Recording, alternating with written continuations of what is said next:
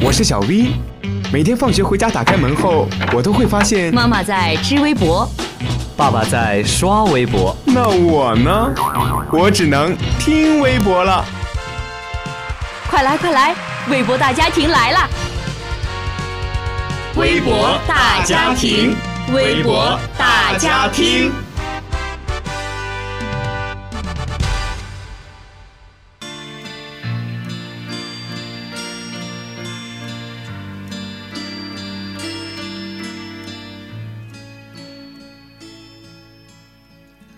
听众朋友们，大家好，欢迎收听本期的微博大家听，我是俊棉。今天的微博都有哪些内容呢？我们一起来听。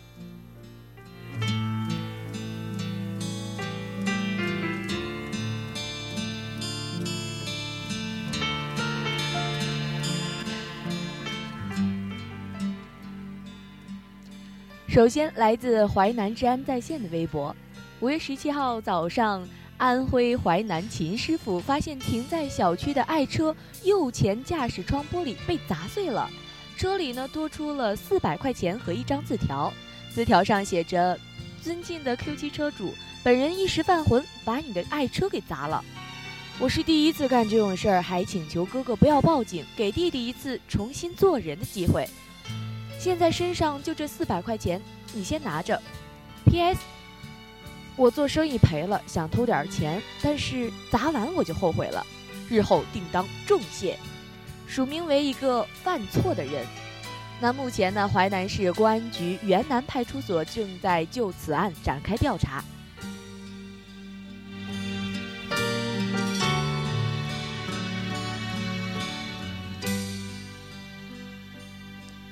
听到这里，你觉得这件事情可以原谅吗？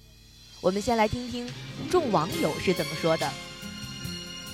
网友李增福说：“每个人都得为自己的行为买单，发现错误，但是我们得勇敢面对。”另一位网友则说：“站在法理上不能原谅，但是毕竟悬崖勒马了，原谅了吧。虽说四百块钱，嗯，不够。”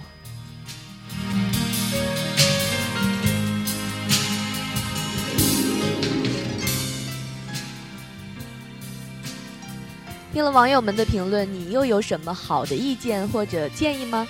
那俊棉呢也在这里跟大家转达一下治安军的提醒，那就是防止车内财物被盗停车有讲究，车辆呢应该停在正规停车场以及停在监控之下，偏僻角落容易被砸被撬。下车的时候也不要忘了锁好门窗，切记留缝通风。车内也不要放提包以及贵重物品，避免财物的损失。好了，说完了这个有良心的偷车贼呢啊，当然了，这良心可是加引号的哟。那我们再来说说那些美好但是却正在离我们远去的事物。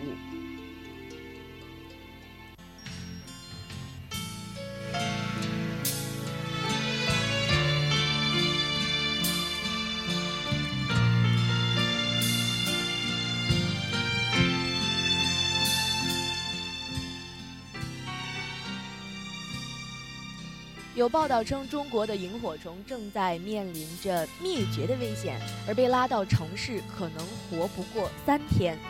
仅去年一年，萤火虫展在全国二十多个省市举办了将近一百多场。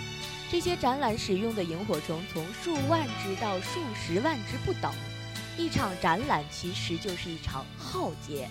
三天的萤火虫的死亡率是百分之六十。十年前的学术会议上，专家就已经达成了共识：中国萤火虫正在面临灭绝的危险。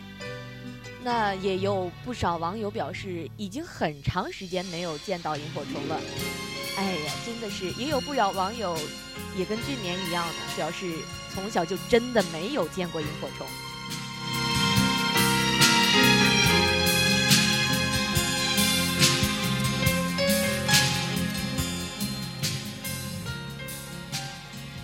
网友螃蟹小姐说：“中国萤火虫正在灭绝，请让小时候的呃亮光永远亮下去。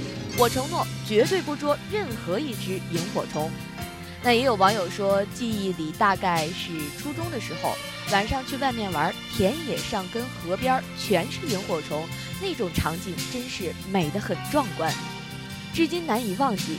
可是现在是已经很难看到了。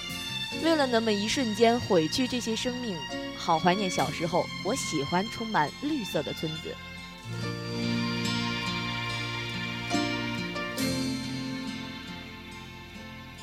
是啊，人类每少一次为了自己欢乐的捕捉，就为萤火虫的灭绝少一点灭绝的机会。